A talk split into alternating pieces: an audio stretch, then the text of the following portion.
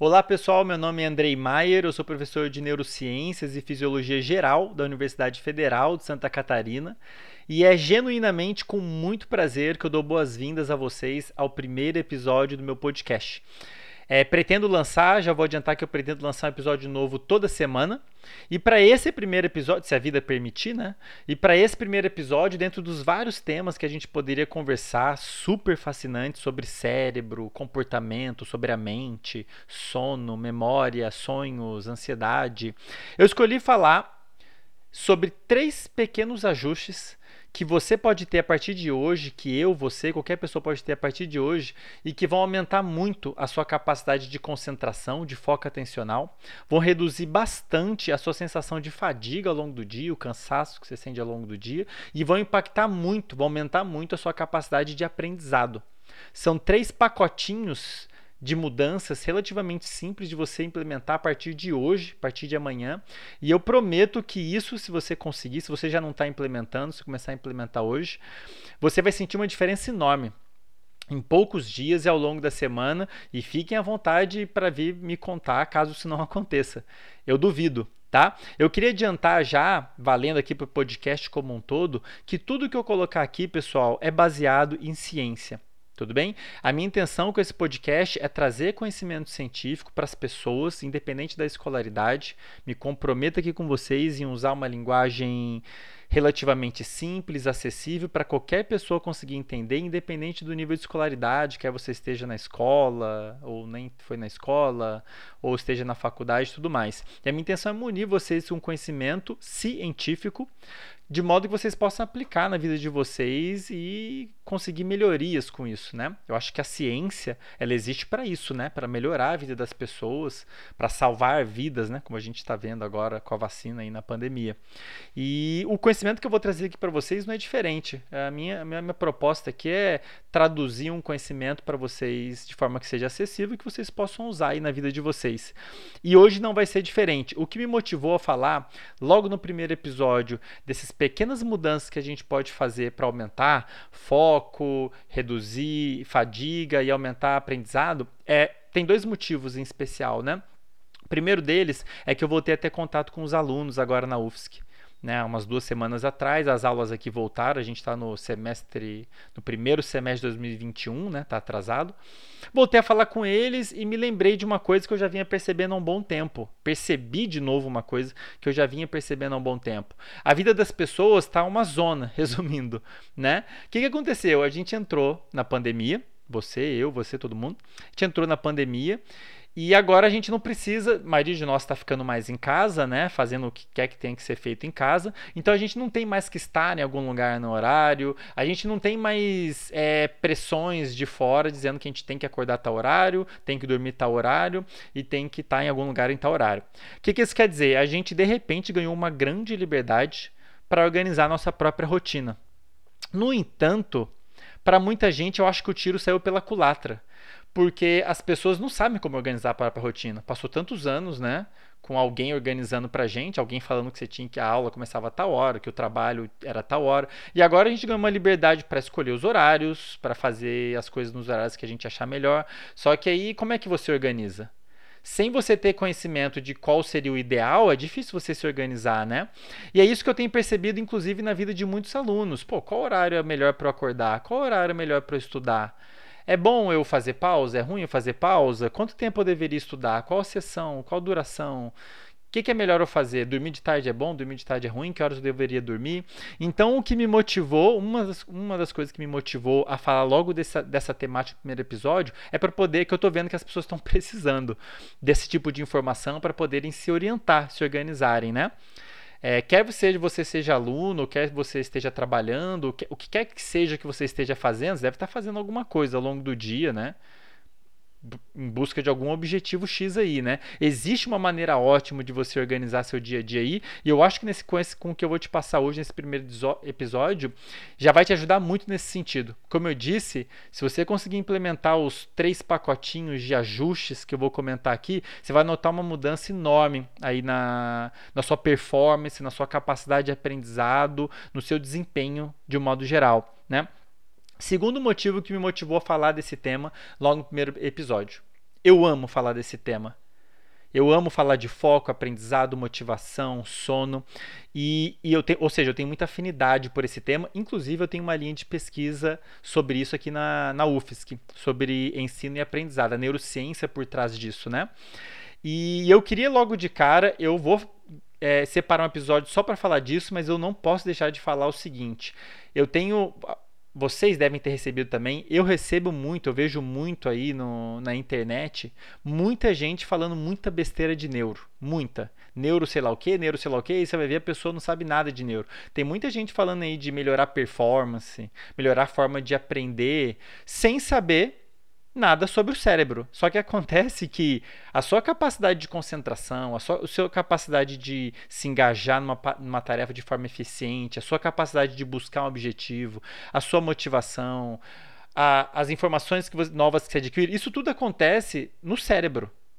Então é muito difícil, eu acho muito difícil uma pessoa falar, por exemplo, de como o que você deve fazer, o que deve ser feito para melhorar o aprendizado, sem saber como o cérebro aprende.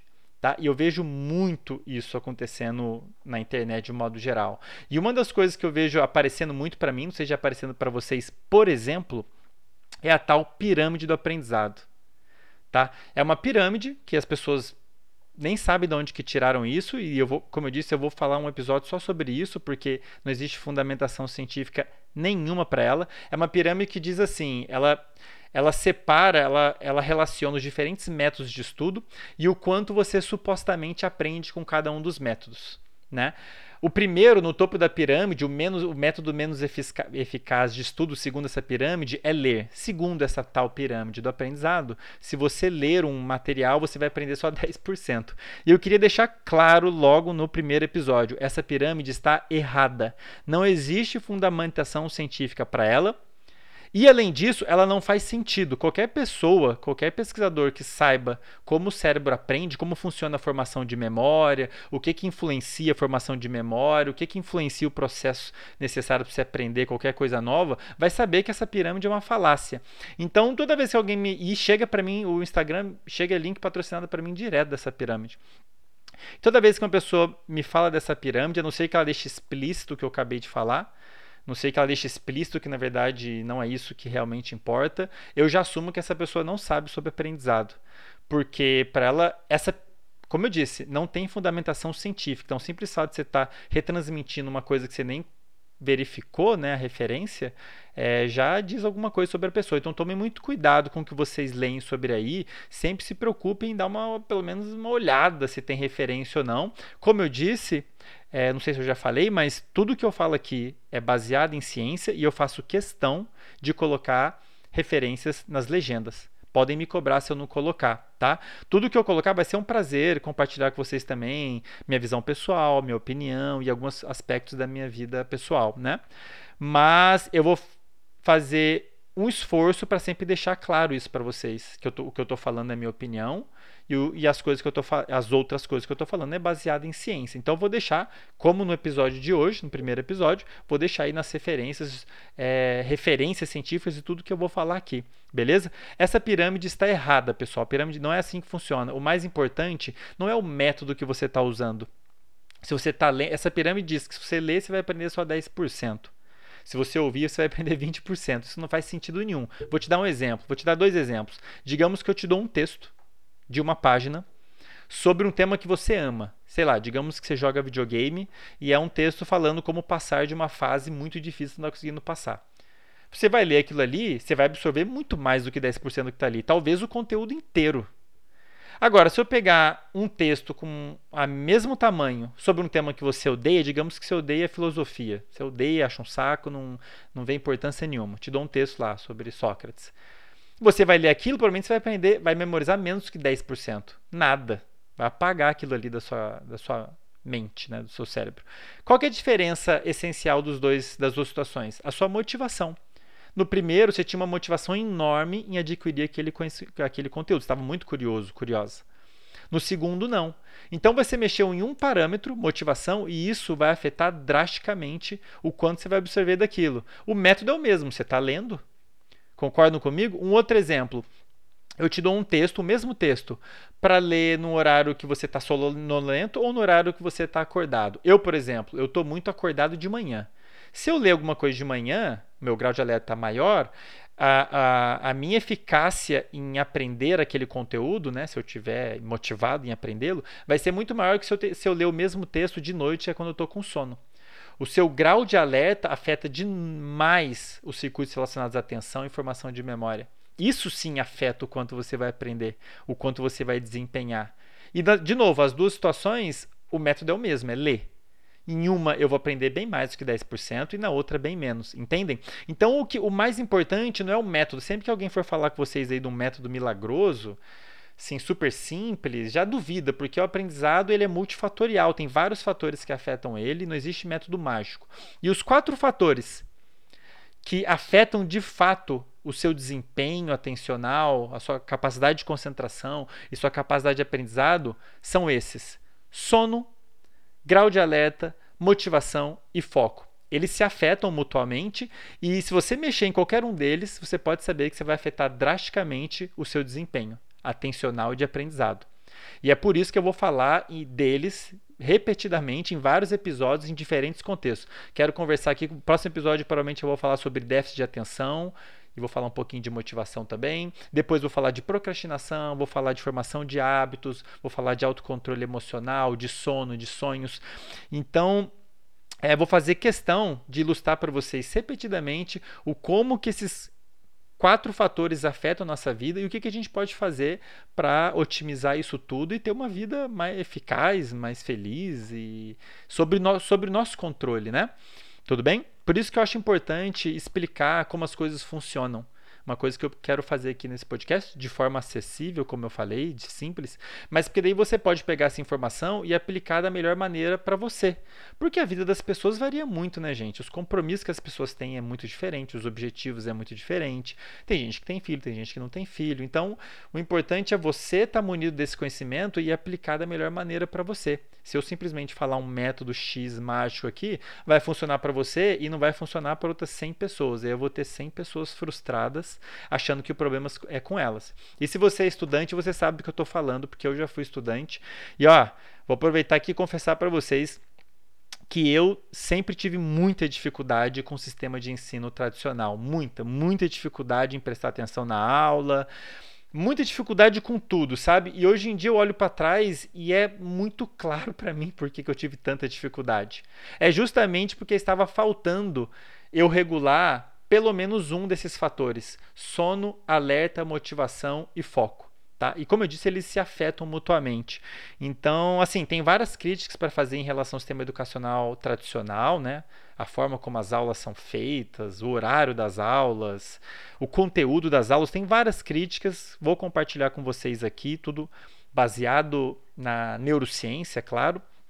Mas, voltando aqui para o episódio de hoje, para a gente não se alongar muito, hoje eu quero munir vocês com três com conhecimento sobre três pequenos ajustes que você pode fazer na sua vida hoje, que, como eu disse, vão afetar pelo menos três dos quatro fatores essenciais que vão afetar aí seu desempenho atencional, de aprendizado.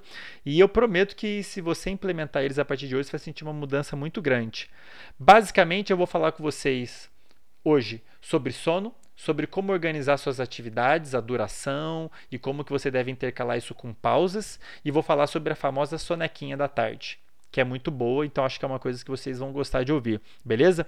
Começando pelo sono, pessoal. Eu falo sobre sono, vou continuar falando sobre sono, porque é um dos, as, dos aspectos que mais impacta a nossa vida e muita gente não se dá conta disso, tudo bem? Um terço da sua vida você passa dormindo e você tem que passar dormindo, tá? Diferente do que muita gente pensa, quando a gente vai para cama, estou apontando para cá porque minha cama está aqui do lado. Quando a gente vai dormir, é diferente do que muita gente pensa, o seu cérebro não fica desligado. Você não desliga igual um videogame, tá? Na verdade, seu cérebro está super ativo durante o sono. O padrão de atividade de várias áreas do seu cérebro vai mudando conforme a gente vai passando por diferentes estágios do sono e ele vai mudando quimicamente também. E essas mudanças que acontecem ao longo do sono são super importantes por vários motivos. Para você é, restaurar circuitos que estão desgastados, é, é, por exemplo, circuitos relacionados a foco atencional, um momento importante onde você restaura a funcionalidade deles, né, a capacidade desses circuitos de fazer ficar concentrado é durante o sono. É, formação de novas memórias é super importante, tem vários processos que acontecem durante o sono que são super importantes para você consolidar a memória daquilo que você aprendeu. É, autocontrole emocional, então tem uma série de processos que acontecem nos circuitos relacionados à sua capacidade de se autocontrolar então, por isso que quando a gente dorme menos do que deveria ou não dorme nada, no dia seguinte você tem aquele. Todo mundo já ficou sem dormir, né? Vocês conhecem os sintomas no dia seguinte. Sua capacidade de concentração fica horrível, você fica irritado, seu humor fica deprimido, você tem uns sintomas meio de, de, de, depressivos, né? É, sua capacidade de se autocontrolar, você fica mais impulsivo. É, sua capacidade de memorizar coisas novas fica prejudicada. Então, aquela bagunça que fica no dia seguinte é porque o seu cérebro não passou pelos vários estágios que ele deveria ter passado durante o sono. Não tenho dúvida de que eu vou falar sobre sono em outro episódio, vou falar de coisas que a gente pode fazer para dormir melhor, o que, que acontece durante o sono, vou falar sobre sonho em outros episódios. Para o episódio de hoje, eu só queria que vocês ficassem com a seguinte mensagem: se eu quero ter o meu foco atencional adequado e aprender adequadamente, eu preciso dormir bem.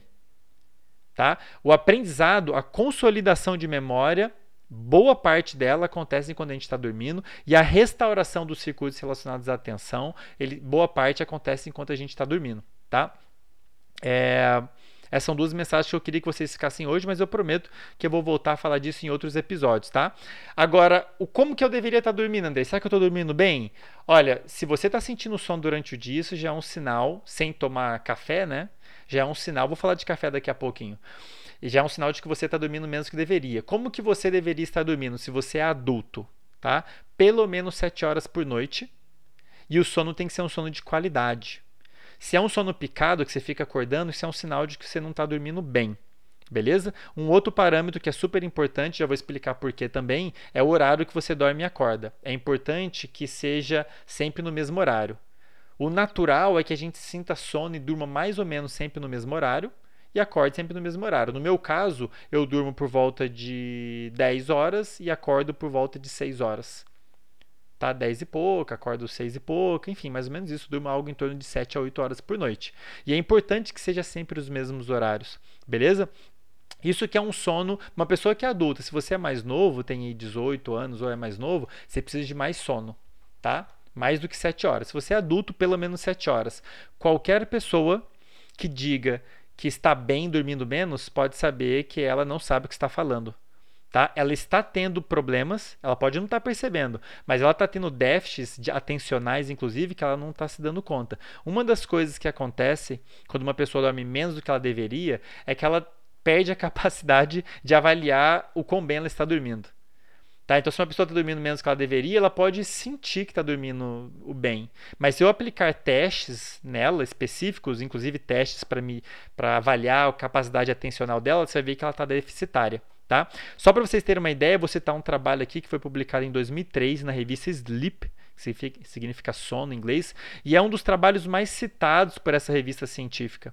E o que ele fez foi avaliar o déficit de atenção que as pessoas tinham dependendo da duração do sono delas. Normalmente, uma pessoa tem que dormir algo em torno de 7 a, de 7 a 9 horas. E aí eles pegaram pessoas e colocaram para dormir menos do que isso.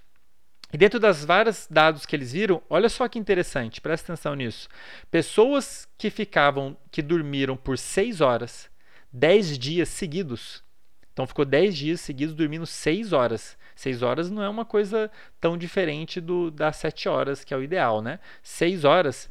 Essas pessoas, depois de 10 dias, tinham déficit atencional, problemas de atenção, equivalente se elas tivessem virado à noite se elas tivessem ficado uma noite inteira sem dormir. Pra vocês terem uma ideia. Então, o sono, toda vez que você dorme um pouquinho menos do que você deveria, você fica devendo, digamos assim. Algum processo que deveria ter acontecido durante o sono não aconteceu e alguma coisa ficou um pouquinho errada. E isso vai se somando. É um processo cumulativo. Então, a cada noite que você dorme um pouquinho menos que você deveria, você acumula um pouquinho mais de débito do sono. Isso vai se acumulando e vai surtindo um efeito cada vez maior em vários aspectos da sua vida, inclusive na sua capacidade de atenção. Então, de novo, esse trabalho mostrou, como eu disse, ele é o mais citado por essa revista, que é uma revista é, importante na área do sono, né? Se a pessoa fica 10 dias dormindo apenas 6 horas, ela vai ter um problema de atenção, pelo menos em alguns aspectos, equivalente a se ela tivesse virado uma noite inteira. E todo mundo sabe o que acontece com a nossa atenção quando a gente fica uma noite sem dormir. Fica um caco, certo? Então, só para vocês terem ideia, para ilustrar para vocês a importância que o sono é, o sono tem para restaurar a nossa capacidade de foco atencional. Então, se você tem algum problema de, ah, eu tenho TDAH, tenho problema de atenção, não consigo prestar atenção, uma poss possibilidade muito provável que é você estar tá dormindo menos do que deveria ou pior do que deveria. E as pessoas às vezes não fazem essa associação, até porque muita gente nem sabe a duração que o sono deveria ter. Tem gente que fala, ah, seis horas é o suficiente. Não é, gente. Não é o suficiente muito menos 5, muito menos 4 e tudo mais. O necessário é pelo menos 7 horas de sono, beleza? E outra coisa, se você está preocupado com o seu aprendizado, ah, andei, estou estudando para uma prova, vou fazer um concurso, vou fazer vestibular, prova de matéria, você tem que ajustar o seu sono. Não adianta nada eu falar de métodos de aprendizado se o seu sono não estiver adequado. Sabe por quê? Já há quase um século, a gente sabe que o sono ele é super importante, muito importante, para um processo que a gente chama de consolidação da memória, que é você pegar uma memória que você adquiriu e deixá-la mais firme no cérebro, você consolidar aquela memória. Esse processo ele começa a acontecer enquanto a gente está acordado. Já vou falar disso mais para frente, em momentos específicos do dia aliás. Mas uma boa parte, uma grande parte desse processo que a gente chama de consolidação da memória acontece quando você está dormindo. Então, o que quer que você tenha estudado durante o dia, enquanto estava acordado, o que quer que você tenha aprendido de novo, boa parte disso vai ser consolidada enquanto você está dormindo. O que, que acontece se você não dormir adequadamente? O que acontece se você não dormir nada? E a gente sabe disso, isso já foi quantificado por vários trabalhos, vou colocar aí na referência alguns deles que fizeram essa análise, né? O que que o quanto do conhecimento que você aprendeu você perde se você não dormir adequadamente? Em torno de 40%, para vocês terem uma ideia, uma ideia de números, né? Então, se eu virar à noite hoje, eu vou deixar de consolidar algo na casa dos 40%, talvez mais, do que quer que eu tenha aprendido de novo. Eu perdi a oportunidade de consolidar aquela memória. E aí você fala assim: putz, Andrei, não dá para recuperar? Não, perdeu você vai ter que estudar de novo. Então você pode ter usado o método mais lindo, maravilhoso do mundo durante o dia, você aprendeu pra caramba, rendeu pra caramba. Se na noite seguinte, nas noites seguintes, na verdade isso é um processo cumulativo, o aprendizado também, né? Você vai consolidar memórias ao longo das várias noites seguintes, não só na noite seguinte. Mas a noite seguinte é a mais importante, né? É a que vai ter maior impacto. Se você dormir mal ou não dormir na noite seguinte, você vai perder uma quantidade, uma, uma fatia enorme do que quer que você tenha estudado. Você vai perder e você vai ter que estudar de novo. Não preciso nem entrar em muitos detalhes do, do, da importância que isso tem para qualquer aluno, né? Você pode, como eu disse, estar tá usando o método mais legal do mundo e não. Deixa eu beber uma aguinha aqui, pessoal. E se você seu sono não estiver regulado, você vai estar tá perdendo toda noite a oportunidade de consolidar o que quer que você estudou adequadamente e vai perder a oportunidade de restaurar seus circuitos relacionados à atenção, a foco. Então aí, ó, você já estou falando de dois parâmetros que impactam muito, né? Sono e foco atencional. Vou falar deles muitas outras vezes em outros episódios, beleza? Então, pessoal, a primeira coisa que tem que se preocupar é o seu sono. E de novo, vou falar disso em outros episódios para vocês é, entenderem um pouquinho melhor. Agora, eu vou começar a falar, depois de tanta enrolação e de convencer vocês sobre a importância do sono e tudo mais, eu quero começar a falar dos é, do primeiro pacotinho de pequenos ajustes que você pode fazer que vão impactar muito o seu sono, o seu desempenho, o seu aprendizado. A forma como você se expõe à luz natural, isso é surpreendente para muita gente, e o horário e a quantidade de café que você toma ao longo do dia. Quero falar dessas duas coisas que vão impactar muito sua vida. Vou começar pelo café, que é uma coisa que as pessoas conhecem mais. Todo mundo que toma café, todo mundo que conhece café, sabe por que, que as pessoas tomam café. Se você toma café, você sabe por que, que você toma café. As pessoas tomam café para acordar, para aumentar o grau de alerta delas, certo? Por que, que isso acontece, pessoal? No café, assim como várias outras outros alimentos, em chás e tudo mais, você tem uma substância chamada cafeína. Tá? O que, que a cafeína faz no nosso cérebro? Ela bloqueia a ação de uma molécula chamada adenosina. Tá? Dito em linhas gerais, não vou entrar em detalhes agora, mas dito em linhas gerais, é uma molécula que vai acumulando ao longo do dia. Enquanto a gente está acordado, a partir do momento que você acordou, começou a fazer suas coisas, imagina que você tem essa molécula que vai sendo produzida como parte das suas atividades, né? Você vai gastando energia, vai produzindo essa molécula chamada adenosina, ela vai acumulando no cérebro. E é um dos principais sinais que gera sono.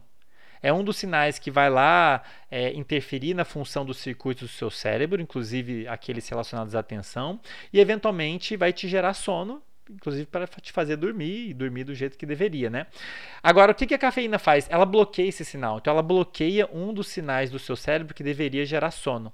Então, ela impede que o sinal gere sono e isso, consequentemente, aumenta, aumenta o grau de alerta da pessoa.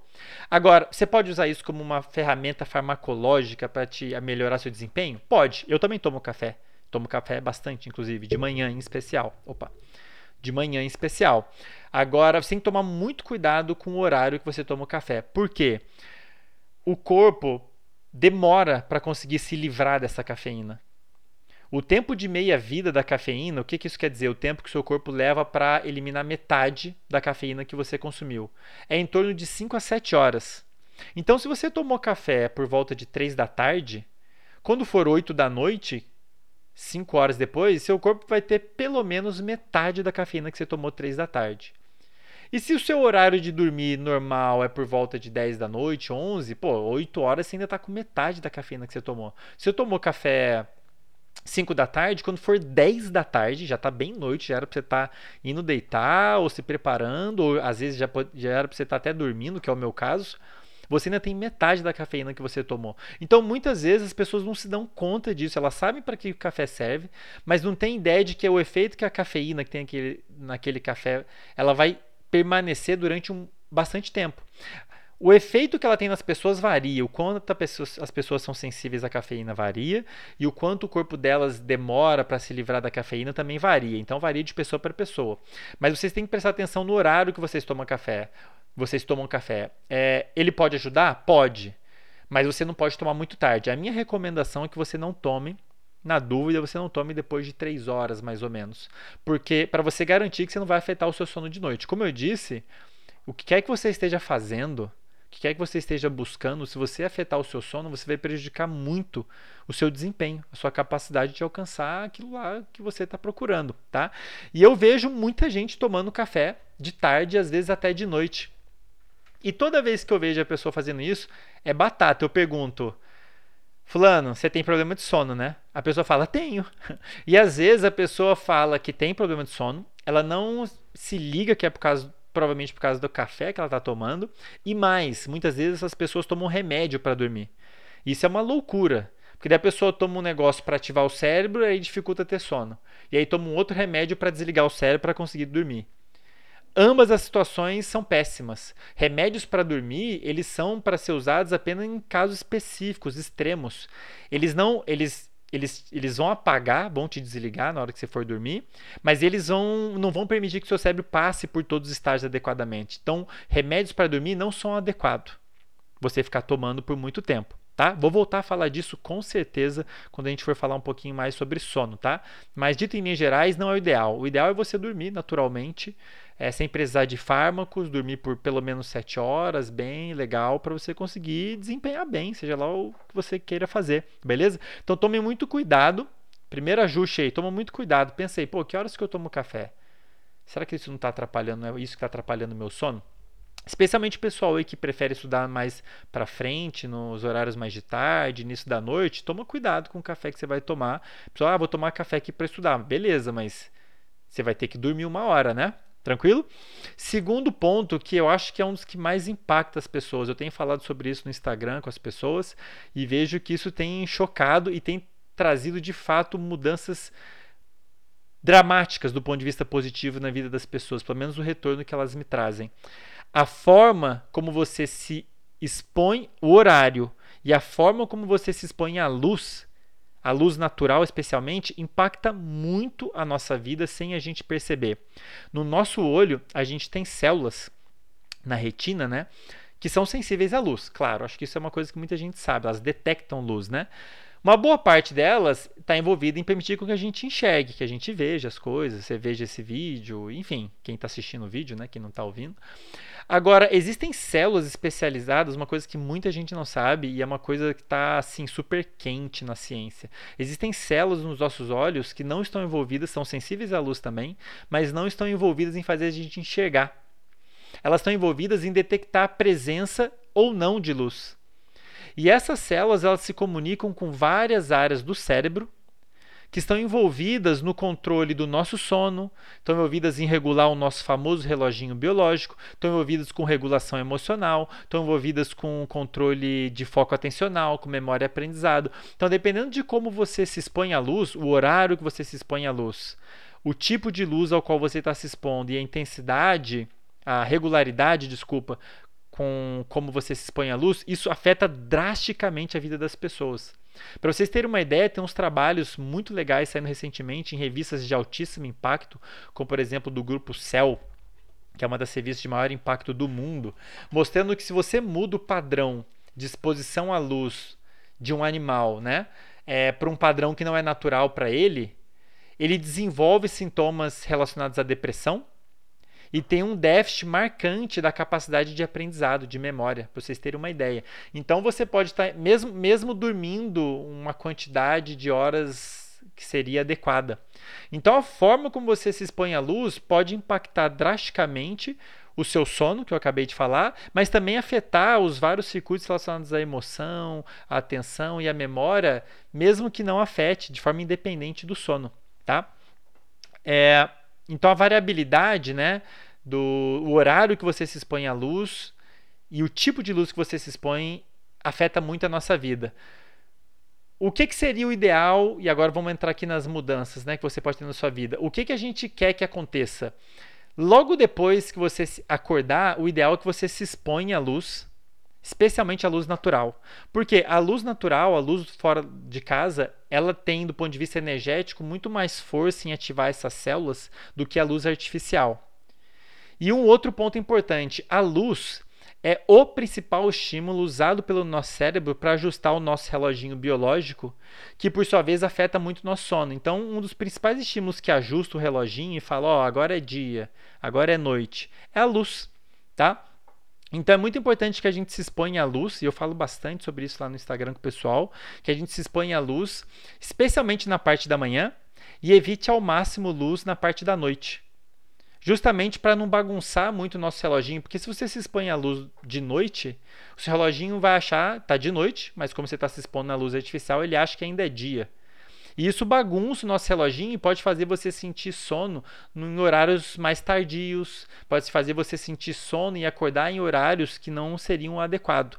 Então, uma das coisas que pode estar afetando muito o seu sono e o seu desempenho de um modo geral é a forma como você se expõe à luz. O ideal é que a gente exponha ao máximo à luz natural, especialmente na parte da manhã, logo depois da gente acordar. Então, tá aí o segunda, a segunda mudança comportamental que você pode ter. Primeira, cuidado com os horários do café. Segunda, se expõe o máximo à luz natural, especialmente na parte da manhã. Isso vai ajudar muito o seu reloginho a saber que o dia começou. Sem falar no efeito que essas células têm, como eu disse, em áreas relacionadas à emoção. Então, você pode ter simplesmente se sentir melhor ao longo dos dias por causa disso vai afetar o seu grau de alerta. Luz é uma coisa que afeta os circuitos relacionados a alerta, então vai aumentar o seu alerta. E você se expor à luz natural na parte da manhã protege o seu cérebro dos efeitos da luz de noite.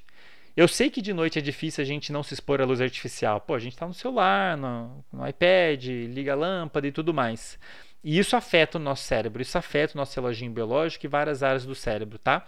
Mas se você se expôs à luz de manhã, eu vou colocar essa referência aí também, é, isso protege o seu cérebro de ser afetado por essa luz de noite. Então, mais um motivo para você se expor à luz natural, especialmente na parte da manhã, tá? Isso vai ajudar muito a você regular os horários do seu sono, o horário que você acorda e dorme, porque agora o seu reloginho sabe muito bem quando o dia começou, quando ficou dia e quando ficou noite, e isso é muito forte em regular o nosso sono. Junto com aquele sinal que eu comentei, a adenosina, o outro fator que afeta muito o nosso sono é o nosso relógio biológico. E a luz é o principal estímulo que afeta esse reloginho. Então, se você se expõe à luz natural, especialmente na parte da manhã, você está ajudando o reloginho a saber que horas são. E se o reloginho sabe que horas são, ele vai saber o horário de te colocar para dormir. E aí você vai dormir na hora certa, vai dormir melhor e tudo mais. Beleza? Vai te permitir, se o seu reloginho estiver ajustado e você estiver tendo uma rotina um pouquinho mais funcional, isso vai facilitar você dormir as pelo menos 7 horas que eu comentei que vocês têm que dormir. E muito importante também, talvez o mais importante disso tudo, é que vai permitir que você tenha regularidade no seu sono. Isso é uma coisa que a literatura científica mostra claramente. Um aspecto muito importante do sono e de outras coisas do nosso corpo é regularidade. Você, como eu disse, o ideal é você dormir e acordar mais ou menos no mesmo horário. E o natural para o nosso corpo é que isso aconteça de uma forma mais ou menos próxima do horário que o sol nasce e o horário que o sol se põe. Isso é o natural para o ser humano. O ser humano é um animal diurno, pessoal. O natural para nós é sermos ativos durante o dia e menos ativos durante a noite. A gente dorme durante a noite. Era isso que era para acontecer. Se isso não está acontecendo na sua vida, pode ter certeza que você está pagando algum preço por isso. Do ponto de vista emocional, do ponto de vista atencional, do ponto de vista de aprendizado, aquilo tudo que eu falei. Beleza? O normal é você acordar mais de alguma forma próximo do nascer do sol, mais cedo ou um pouco mais tarde, e dormir não muito depois do sol se pôr, né? Esse é o natural para nós, né? Os, nós animais humanos, beleza? Então, pessoal, fica com essas duas: horário do café e da luz. Tome cuidado com o horário do café, não passe de 3 horas e luz, tente se expor ao máximo à luz natural, especialmente de manhã. Uma sugestão que eu dou, especialmente para a galera que acorda muito letárgico, pessoal que tem um perfil mais tardio, costuma acordar um pouquinho mais tarde, dormir mais tarde, naturalmente quando acordam, o cérebro leva um pouquinho mais para para despertar, digamos assim. Uma sugestão que eu dou para essas pessoas, já dei essa sugestão várias vezes, né? Saírem de casa. Talvez fazer uma caminhada de uns 15, 10, de 20 minutos. A atividade um pouquinho mais intensa, né? Algo que ative o seu corpo a atividade física em si vai mudar a química do seu cérebro, deixar mais alerta, te preparar é, te acordar, né, para você começar a fazer o que você tem que fazer, e você já aproveita e se expõe à luz natural. E a, como eu disse, a quantidade de energia que a luz natural tem é muito maior do que a luz artificial para estimular aquelas células que a gente tem no olho que eu comentei, que estão detectando luz, né? Para vocês terem uma ideia, uma luz no shopping que é um lugar bem iluminado, parece, né? Ela tem algo equivalente que a gente chama de, de lux, né? 100 lux, 200 lux. Lux é uma medida que a gente usa para quantificar a energia luminosa, né? De luz. No shopping você tem algo em torno de 100 a 200 lux, para vocês terem uma ideia. Sabe quando vocês têm do lado de fora? algo na casa dos milhares, mil lux, dois mil lux. Olha só a diferença. Então a luz natural ela tem um potencial de ativar essas células muito maior do que a artificial. Beleza? Para quem, ah, André, mas eu vivo num lugar escuro, nublado, ou sei lá o que, sei lá o que, sei lá o que. Existem é, luminárias que são mais potentes. No Mercado Livre você encontra luminárias que têm um, uma, que emitem uma quantidade de lux maior que você pode implementar na sua rotina de alguma maneira, né? na parte da manhã em especial. Mas, enfim, o mais simples é você se expor, você é, colocar, comentei no Instagram, você colocar sua escrivaninha próximo da janela, especialmente na hora de você trabalhar. Para vocês terem uma ideia do impacto que a luz tem na vida das pessoas, um outro trabalho que eu vou citar aqui, é, tem mais de um que fez isso, mostrando que trabalhadores que trabalham em um ambiente que tem janela, eles têm uma, é, um, um grau de bem-estar e desempenho maior do que traba trabalhadores que trabalham em um lugar fechado que não tem janela. Então, olha só para vocês terem uma ideia: o simples fato de ter janela no ambiente que você está, especialmente o ambiente que você está trabalhando e estudando, vai impactar para caramba o seu desempenho, o seu estado emocional, sem você perceber. Por que, que isso acontece, Andrei? De novo, no olho você tem células especiais que detectam a presença de luz e se comunicam diretamente com várias áreas do cérebro relacionados a sono, o seu estado emocional, o seu grau de alerta, atenção, memória e aprendizado. Tá? Então, a forma como você se expõe à luz impacta muito a sua vida. E como que eu sugiro que você se, se exponha? O máximo que você puder à luz natural. Até porque a luz natural a gente não tem como controlar o horário que ela aparece e sai, né? Então isso vai ajudar o seu relógio a ficar sempre sincronizado, porque quem vai decidir é o sol, né? Então, se você se expor bastante à luz natural, meio que o sol vai te ajudar a reajustar o seu reloginho, beleza? Isso tem um impacto enorme realmente na vida das pessoas. Muita gente está fazendo isso e vem me falar: caramba, Andrei, poxa, agora eu tô assim, assim assado, tô me sentindo bem melhor, tô desempenhando bem melhor, consigo estudar mais, consigo trabalhar mais. Enfim, por vários motivos, a pessoa colhe benefícios, beleza? Então, pessoal, o horário da luz e do café é importante, tá? Luz natural em especial, café não passe de 3 horas da tarde, tranquilo? Agora, um segundo pacote que eu queria discutir com vocês é a forma como você pode organizar as suas sessões de estudo e trabalho em relação às pausas. Isso é uma coisa que a literatura, literatura científica mostra muito claramente. Se você se organizar de modo a intercalar, dividir, né, suas sessões de trabalho em pequenos blocos intercalados por pequenas pausas, você aumenta muito a sua capacidade de concentração, seu desempenho atencional no, durante a sua atividade, de modo geral. Vai reduzir muito sua, sua sensação de fadiga ao longo do dia e ao mesmo, opa, e ao mesmo tempo que se aumenta muito a sua capacidade de, de aprendizado de memória, beleza? O que, que, é o ideal, né? Então, se vocês procurarem na literatura, vocês vão encontrar que isso é um dado muito bem é, consolidado, né? Você pegar, digamos, você tem que trabalhar por seis horas. Ao invés de trabalhar seis horas seguidas, isso vai ser muito ruim, você quebra essas seis horas em quatro blocos, digamos, de uma hora e meia. E entre esses blocos você coloca uma pausa aí de 20 minutos, mais ou menos, tudo bem? Por que, que isso é interessante, pessoal? Olha só, a nossa capacidade de concentração, eu vou explicar isso melhor no próximo episódio, beleza? No segundo episódio do podcast, já fazendo uma propaganda aqui. A nossa capacidade de concentrar, de concentração, de se engajar numa tarefa, depende de circuitos específicos do cérebro que fazem basicamente o seguinte: eles aumentam o processamento das informações relacionadas àquilo que você está fazendo. Então, você está assistindo uma videoaula, vai aumentar sua, o processamento daquela informação da videoaula em si, né, auditiva e visual, ao mesmo tempo que diminui todas as outras informações que não estão relacionadas àquela tarefa. É, é uma tarefa difícil para o seu cérebro. Ele tem que. É como se ele aumentasse o volume de uma música específica, daquela que você está interessado, dos estímulos que você está interessado, e diminui o volume de todo o resto. Então ele tem que meio que ignorar o resto do mundo. É uma tarefa difícil para o cérebro, exige atividade de vários circuitos, é oneroso e é limitado a capacidade que o nosso cérebro tem de se manter concentrado, de se manter atento a um estímulo específico, ela é limitada de várias maneiras. E conforme a gente vai usando esse recurso, vai havendo um certo desgaste. Inclusive, você tem pequenas mudanças químicas que acontecem em regiões do cérebro específica que vão meio que interferindo na função desses circuitos. Então, a nossa capacidade de se manter é, atento a uma coisa, ela vai caindo naturalmente. Tá? E é muito. E se você então pega uma. Fala assim, André, vou estudar por seis horas seguidas, ou vou trabalhar por seis horas seguidas. Isso não vai ser interessante, porque depois de uma hora e tanta, esses circuitos relacionados à atenção eles vão estar super desgastados. E a sua capacidade de se manter atento àquilo vai cair muito. O restante do tempo você vai ficar, você vai ficar tentando de forma à toa. Você vai ficar tentando se manter engajado, só que os seus recursos atencionais estão desgastados a melhor coisa que você faz é quebrar esse, esse, esse blocão de seis horas, digamos, né, em pequenos blocos, de, em pequenas sessões de estudo de trabalho, para você conseguir render bem mais nas diferentes sessões. E entre essas sessões você coloca uma pausa. E eu já vou falar um pouquinho mais sobre a duração disso, da, das sessões da pausa. Só coloca uma pausa que vai permitir que duas coisas aconteçam quando você faz uma pausa ali no meio das sessões de estudo e trabalho. A primeira é permitir com que os circuitos relacionados à atenção eles sejam restaurados.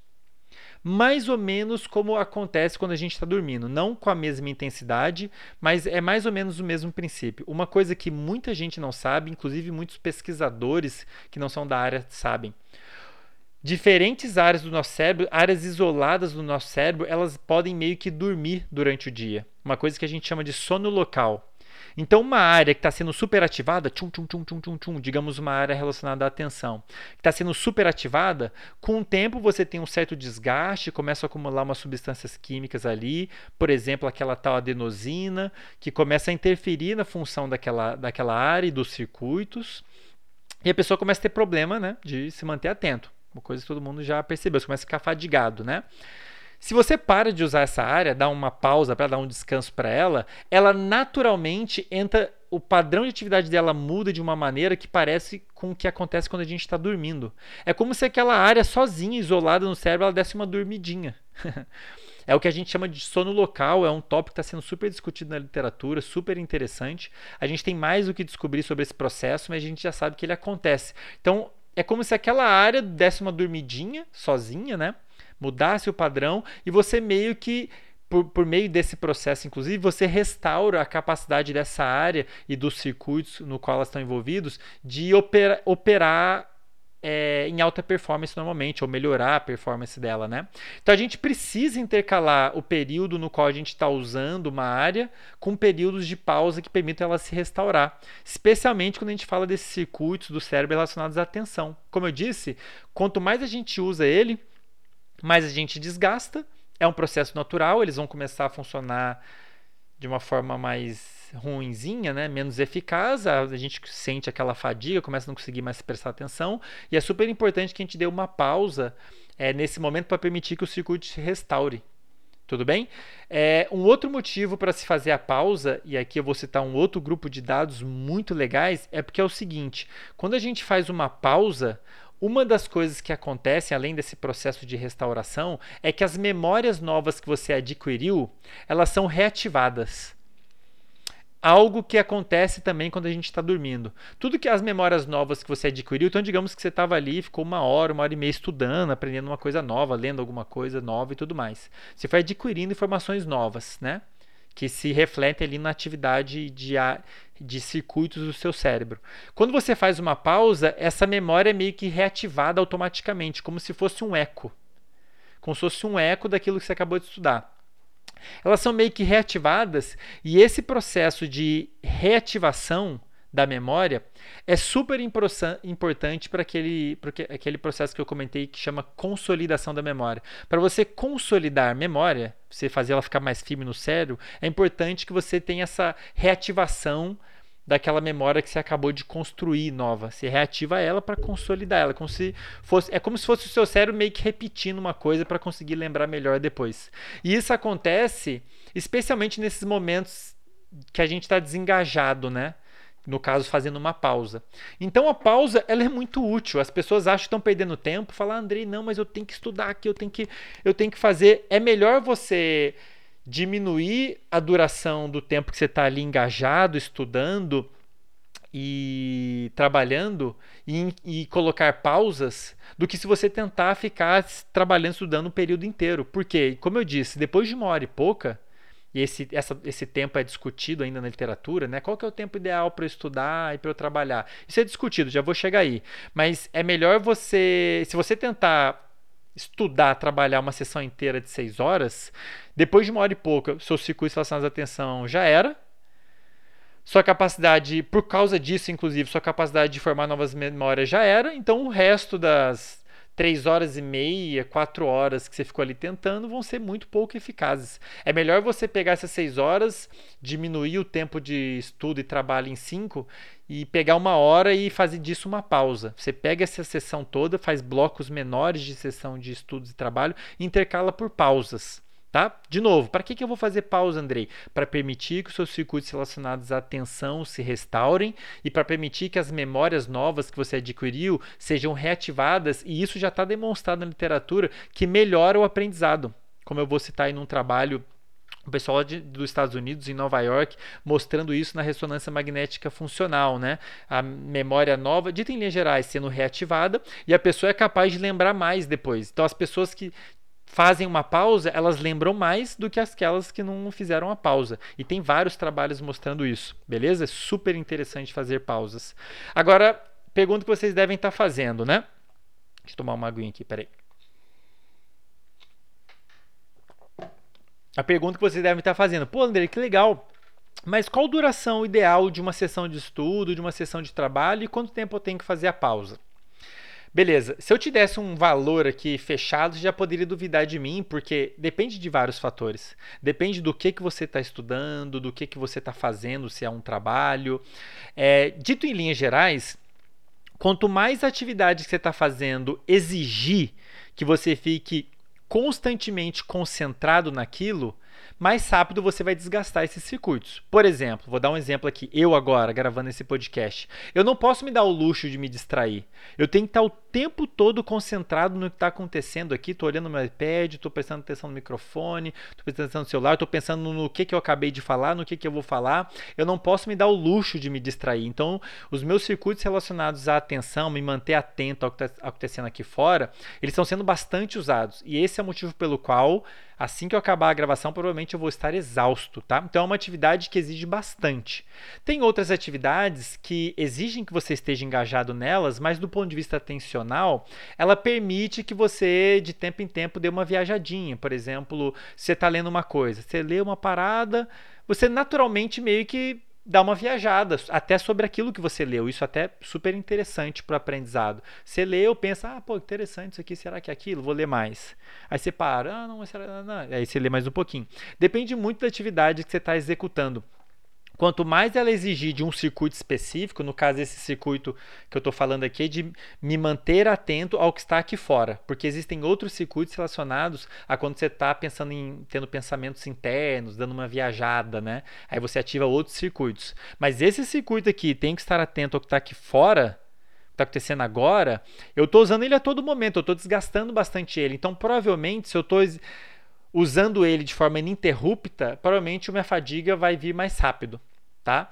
Mas, de um modo geral, o que a literatura aponta, baseado inclusive em dados relacionados às diferentes fases do sono, é que uma sessão de trabalho de estudo, o ideal, né, é que ela tenha uma duração de algo em torno de uma hora a uma hora e meia.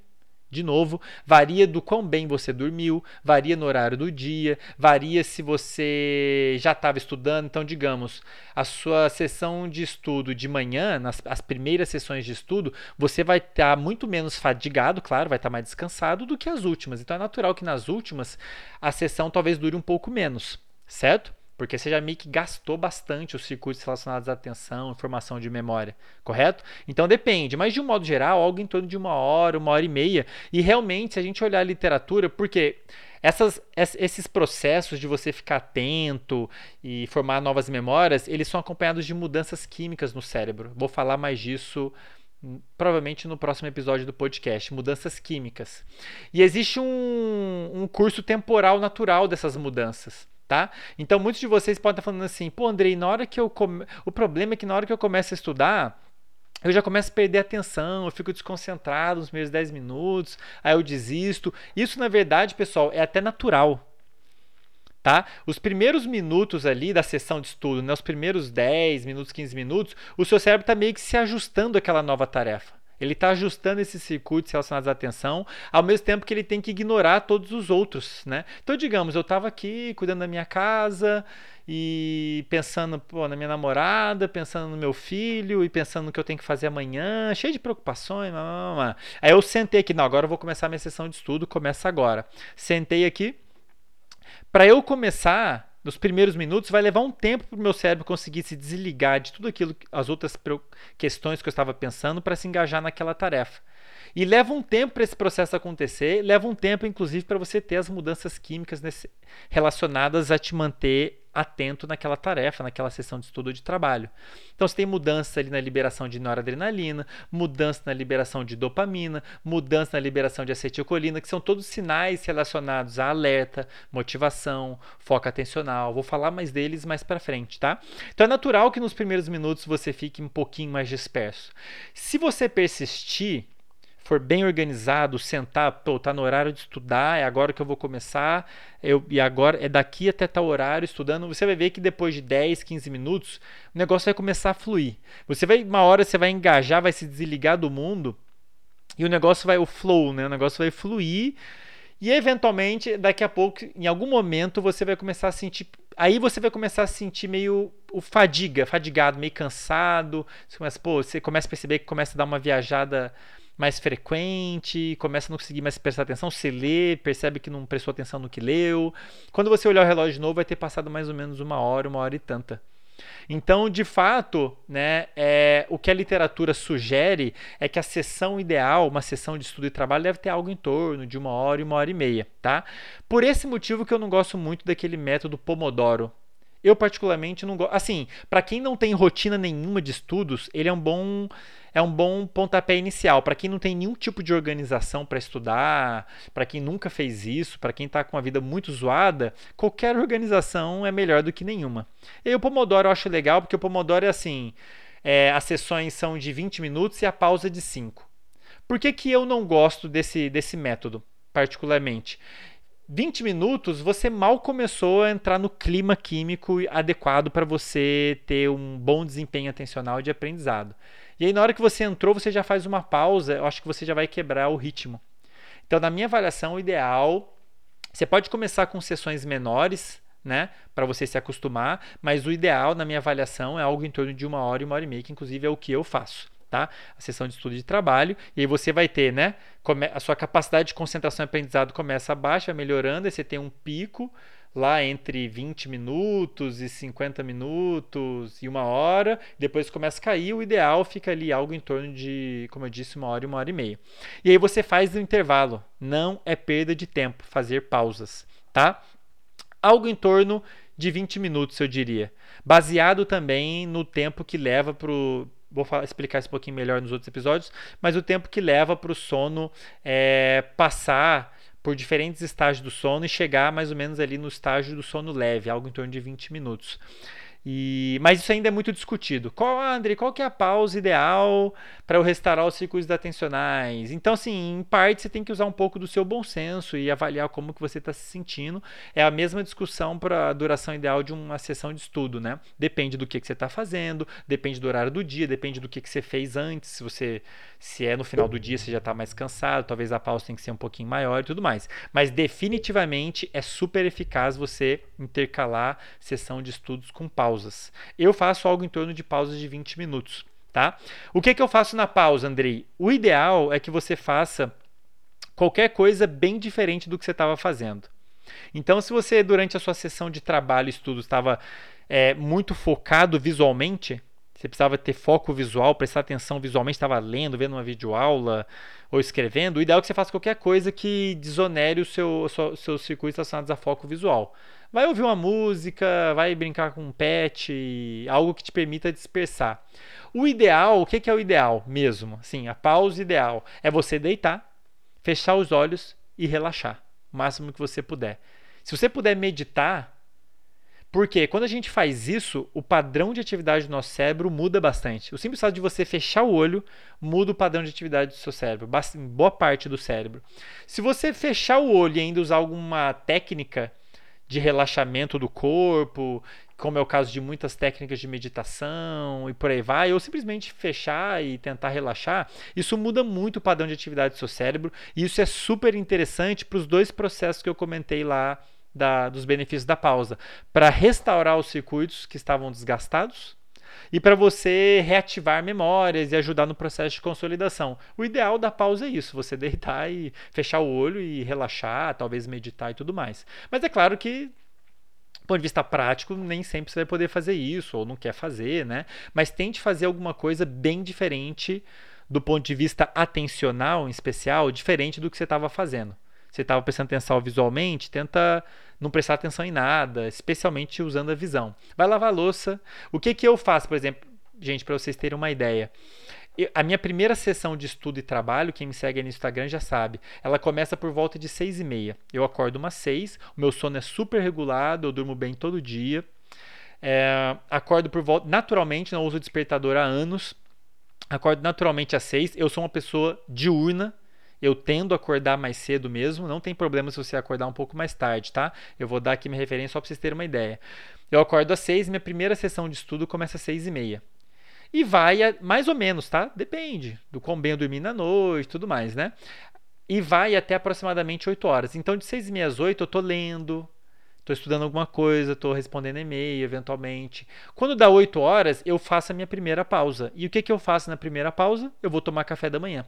É uma excelente maneira de eu otimizar o meu tempo. É isso que eu quero dizer com vocês. Pô, Andrei, o que, que eu faço com o meu dia? Tenta otimizar o seu dia, usando essas informações que eu estou dando para vocês hoje. Então, é, no meu caso, eu acordo bem, eu acordo desperto. Se você acorda muito letárgico, uma das coisas que você pode fazer, que eu já comentei, é fazer alguma atividade física lá fora. Dar uma caminhadinha, uma corridinha de 15, 20 minutos. Você vai voltar outra pessoa, mais desperto, mais bem-humorado, já vai ter se exposto à luz e provavelmente vai estar muito mais preparado para começar o seu dia. Tá? Mas, enfim, aí vai de cada um, né? Como, como aplicar essas coisas. 8 horas eu faço minha primeira pausa, vou tomar café, e dananã, tananã. E aí, quando é 8 e 20, 8 e meia até, eu vou para minha segunda sessão. E aí, mais uma hora e meia, outro intervalo. Depois, minha terceira sessão, outra hora e meia. E aí, no terceiro intervalo, o que, que eu vou fazer? Vou para academia, depois vou almoçar e depois eu faço uma coisa que é o terceiro pacotinho que eu quero sugerir para vocês hoje. Então, de novo, se exponha, repetindo, se exponha à luz natural o máximo que você puder, porque isso vai ajudar muito, vai afetar circuitos do cérebro relacionados à emoção, atenção, memória e vai ajudar você a regular o seu reloginho, a dormir bem, vai ajudar muito. Luz natural, especialmente de noite. Evite café muito tarde. Tome café, pode tomar, não problema nenhum, ajuda, eu tomo, mas evite tomar café tarde. Divida seu, seu trabalho, estudo em sessões, em blocos de uma hora e uma hora e meia, com pausas de aproximadamente 20 minutos a 30 minutos, depende. E tente colocar suas tarefas domésticas nas pausas, por exemplo, para otimizar o seu tempo. As coisas que você tem que fazer, se for possível, né, gente? Eu entendo que talvez não seja possível. E, finalmente, a terceira coisa que eu queria sugerir, que é o que eu faço diariamente, é depois do almoço, na parte da tarde, aquele horário que muita gente sente sono, tire uma soneca. Tem vários trabalhos mostrando benefícios do sono, inclusive desse soninho que você pode tirar na parte da tarde. Ponto 1, um, pessoal: sentir sono de tarde é normal. O quanto você vai sentir de sono depende de vários fatores também. O quão bem você dormiu na noite anterior é um deles. Outro, depende, geralmente a gente sente sono depois do almoço depende muito do horário que você almoçou, do que que você almoçou e da quantidade do que você comeu. Dependendo do, do tipo de comida que você comeu, se é rica em carboidrato ou não, da quantidade que você comeu, você vai sentir mais ou menos sono. Dito em linhas gerais, quanto mais carboidrato e quanto mais é, quantidade for, mais sono você tende a sentir, tá? Mas é um pouco, buraco é um pouquinho mais embaixo. De qualquer forma, é natural a gente sentir sono depois. O sono nada mais é do que o seu corpo falando, cara, dorme. E a melhor coisa que você faz é ouvir, porque se ele está te falando para dormir é porque você tem que dormir. Entendam que o sono é igual sentir sede. É o seu corpo te sinalizando que precisa alguma coisa precisa acontecer. No caso, sede beber água, o sono é dormir. Beleza? Para vocês que têm possibilidade de fazer isso, que eu entendo, tem gente que trabalha, fala, Andrei, não dá. eu trabalho, não vou baixar a cabeça que meu trabalho, não tem como, não posso. É, infelizmente, é, existem pressões sociais que impedem a gente de fazer coisas que na verdade seriam saudáveis, entre elas dormir de tarde. E durante o sono, como eu já falei, é, o seu cérebro muda, o padrão de atividade dele muda, vários processos acontecem e você vai ter nessa soneca os mesmos benefícios que você tem lá com as pausas, só que mais intensos. Tá? Então você vai ter memórias sendo reativadas, que vai ajudar você a consolidar aquilo que você estudou na parte da manhã, e você vai ter uma restauração muito, uma restauração muito não, uma restauração mais intensa dos circuitos relacionados à atenção. Eu gosto de tirar a soneca de tarde porque isso aumenta muito o meu desempenho na, par na parte da tarde e no início da noite, que daí é quando eu paro de fazer tudo, né? Começo a me preparar para desligar, para dormir depois. Mas melhora muito o meu desempenho na parte da tarde, a sonequinha da tarde, e tem vários trabalhos mostrando que a sua a memória aumenta. Pessoas que tiram uma soneca de tarde, elas vão lembrar mais na parte depois que você for perguntar a elas de tarde ou no dia seguinte, do que as pessoas que não tiraram a soneca. Porque, como eu disse, boa parte da consolidação da memória acontece nesses momentos que você está relaxando, que você está fazendo a pausa, que você está dormindo em especial. Então, a sonequinha da tarde é maravilhosa para restaurar os circuitos da atenção e ajudar no processo de formação e consolidação de memória. Tudo bem? Então, tire a sonequinha da tarde. É, se alguém reclamar com você, as pessoas acham que dormir é perda de tempo, né? Eu vejo muita gente falando isso. Que é perda de tempo, vão te taxar de, de preguiçoso. Fala assim, colega, amiguinho, isso aqui é a sonequinha estratégica. E se a pessoa continuar te enchendo, fala para falar comigo ou para olhar aqui, ouvir esse episódio e olhar as referências, porque realmente tem muitas referências científicas mostrando os benefícios da soneca, de você dormir um pouquinho. Agora, quando você sentir sono de tarde, né? Agora, eu não posso deixar de falar o seguinte. Todo mundo me pergunta isso, Andrei, qual que é a duração ideal de uma soneca? Certo, dependendo da duração, você vai ter processos diferentes acontecendo no cérebro. De um modo geral, tem dois tipos de soneca. Tem aquela sonequinha mais rápida de 20 minutos, que muita gente diz que não, tá, não consegue, porque acaba dormindo demais. Ou tem a sonequinha maior que dura mais que uma hora. Que dura, inclusive, mais ou menos a mesma duração da que eu falei que é o ideal para uma sessão de estudo. Algo em torno de uma hora, uma hora e meia. É, por que, que isso acontece, pessoal? Na hora que a gente dorme, vou falar aqui brevemente, vou falar em mais detalhes em, em futuros episódios. Na hora que a gente dorme, a gente passa por vários estágios. Sono mais superficial, vai lá para um sono mais profundo, depois sobe para um, uma atividade mais parecida com quando a gente está acordado, que é o sono REM, né? E depois desce de novo. Cada ciclo, a gente passa por por esse ciclo, né, a gente desce para o sono profundo, sobe, desce para o sono profundo, sobe. A gente passa por esse ciclo várias vezes dentro, numa mesma noite. E cada um desses ciclos dura algo em torno de 90 minutos. Tudo bem? É, quando a gente vai dormir de tarde, de duas uma, ou você vai dormir 20 minutos e vai descer até o sono superficial, e aí você está você tá relativamente próximo do, do padrão de atividade de quando você está acordado. Você desce até ali o, né, um sono que a gente chama de sono superficial, um sono leve, e aí você pode acordar dali, vai ter passado algo em torno de 10, 20 minutos de sono, né? Ou senão você pode acabar descendo até o sono profundo e depois subir até acordar de novo. Esse ciclo inteiro dura, dura algo em torno de uma hora e tanto, uma hora e meia. Então, por isso que geralmente ou a pessoa desceu até o sono superficial 20 minutinhos e acordou, ou ela desceu até o sono profundo, só que aí até ela voltar naturalmente passou uma hora, uma hora e meia. Os dois sonos têm benefícios, tá? Mas a gente tem que tomar muito cuidado, especialmente com o segundo. Porque dependendo de, do horário que você vai tirar, o mesmo que o café, tá? Mesma, mesma ideia. Dependendo do horário que você tirar a soneca da tarde e a duração dela, você pode acabar afetando o sono da noite. Pode tirar a soneca, Andrei? Pode desde que não afete o seu sono da noite. Beleza? E o segundo tipo de soneca, aquele mais longo, ele tem um potencial de afetar o seu sono da noite maior do que a soneca curta. Por quê? Se você tira uma soneca longa, provavelmente isso aconteceu porque você chegou no sono profundo, você apagou. Aquele sono que é mais difícil acordar a pessoa. E é justamente nesse estágio do sono profundo em que você tem uma, uma espécie de lavagem do cérebro que você diminui, meio que você lava o lixo que o cérebro produziu enquanto estava acordado, digamos assim, né? E você diminui, por exemplo, a quantidade daquele sinal que eu comentei, adenosina, que deveria gerar sono. Então, se você tirou uma soneca muito longa de tarde, a ponto de chegar lá no sono profundo, você vai diminuir, potencialmente vai diminuir a quantidade desse sinal químico que gera sono. Então, como você no meio da tarde tirou esse sinal, pode ser que de noite você sinta menos sono.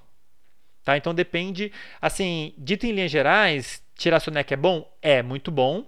A mais longa vai te dar até mais benefícios. Você vai acordar, vai ter restaurado muito bem muitos circuitos relacionados à atenção, formação de memória, é, vai ter passado por vários processos super importantes para consolidação de memória. Então, pensando em atenção, em formação de memória, é top. Mas pode ser que ela afete o seu sono de noite. E aí isso é um problema. Isso não pode acontecer. E também tem que avaliar isso. O dia se você tem tempo para tirar uma soneca de uma hora e tanta, né? Mas de qualquer forma, a sonequinha de 20 minutos é muito boa e provavelmente ela não vai afetar o seu sono de noite, tá? Mesmo que você não durma, pessoal, o que, que eu recomendo? Depois do almoço, aquele horário que você sente que está meio, uh, meio zumbi, né? É normal isso. O que, que eu sugiro? Que você, aí sim, que você deite o mesmo que eu falei para as pausas, que você deite, feche os olhos e relaxe.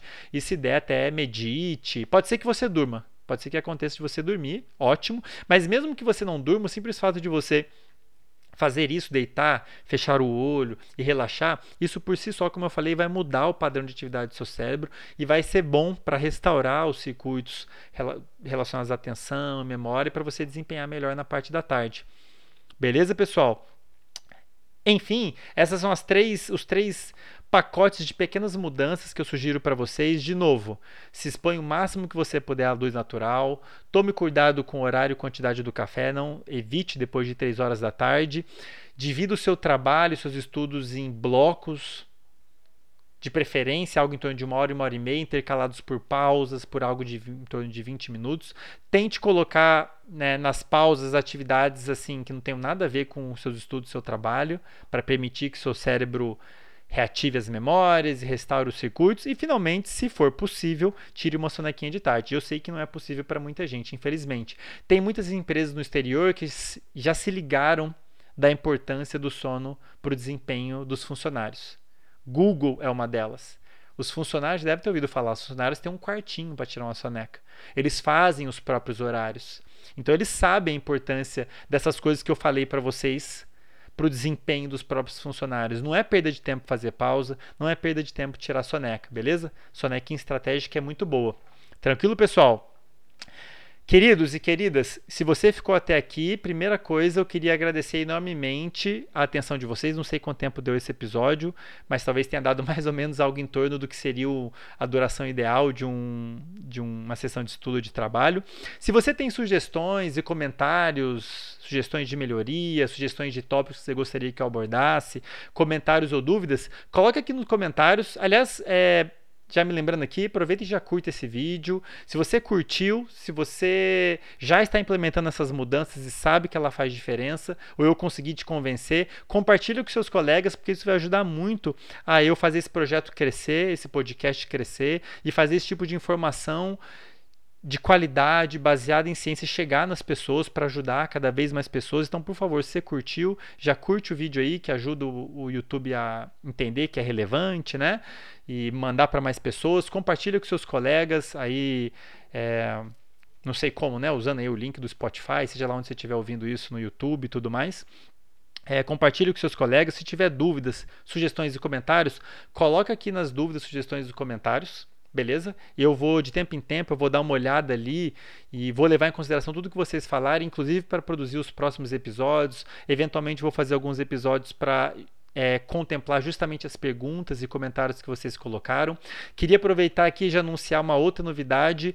Toda quarta-feira no meio do dia eu vou fazer uma live para poder interagir um pouquinho melhor com vocês. Então, além de colocar aqui nos comentários, traz lá para a live para a gente bater um papo, suas dúvidas, suas considerações. É uma live que eu vou chamar de bom para todo mundo, porque vai ser num dia e no horário que eu acho que é bom para todo mundo. Se eu ponho muito cedo, é, pessoal que acorda mais tarde vai achar ruim. Se eu ponho muito tarde, pessoal que é mais diurno vai achar ruim, que é o meu caso. Então, meio do dia é um horário que é bom para todo mundo, tá todo mundo com o cérebro relativamente mais alerta, tá todo mundo, como é mais ou menos ali na hora do almoço, as pessoas têm mais disponibilidade. E vou fazer live toda quarta-feira nesse horário. Não decidi o horário ainda, mas acho que eu vou começar às 12h12. 12 12 12. 12 horas e 12 minutos. E então está convidado para participar. Toda semana vou estar por ali, né? Pode chegar lá já com as suas dúvidas. É, queria aproveitar para dizer que eu estou elaborando, né? Eu estou vendo que esse tipo de conteúdo tem um impacto muito grande na vida das pessoas, especialmente na vida de estudantes de modo geral, de cursinho, de vestibular. Realmente impacta muito o desempenho deles e a capacidade de, de aprendizado. E no fim tem até um, um repercute num um efeito psicológico, emocional, porque uma das coisas que eu vejo acontecendo muito, acontecia comigo, é que os alunos ficam muito frustrados, ficam se sentindo mal, ficam achando que o problema é com eles, né? Pô, tô estudando, estudando, estudando e não aprendo. Estudo, estudo, estudo e vou mal. E isso é porque as pessoas não têm esses conhecimentos que eu tô querendo entregar aqui. E se você faz esses ajustes, você ver que o negócio vai fluir, que é uma beleza. E eu estou elaborando um curso justamente para sanar essas dores, né? Para ajudar as pessoas a terem um desempenho realmente melhor e para explicar essas coisas sobre essas coisas que realmente afetam o desempenho o aprendizado, ao invés de ficar falando de método método A, B, C ou D, eu quero explicar como é que é e explicar como que isso pode ser aplicado para cada um aplicar da melhor maneira na sua vida e aproveitar dos benefícios, né? Vou falar um pouquinho mais lá no Instagram, vou anunciar direitinho, então fiquem ligados lá, beleza? Então, live quarta-feira, curso em breve vai ser anunciado e oferecido. E no mais, pessoal, fora isso, de novo, muito obrigado pela atenção de vocês, obrigado pelo apoio de muitos de vocês que estão me apoiando já há um tempão. Semana que vem tem mais, provavelmente eu vou falar sobre déficit de atenção, entre outros tópicos relevantes.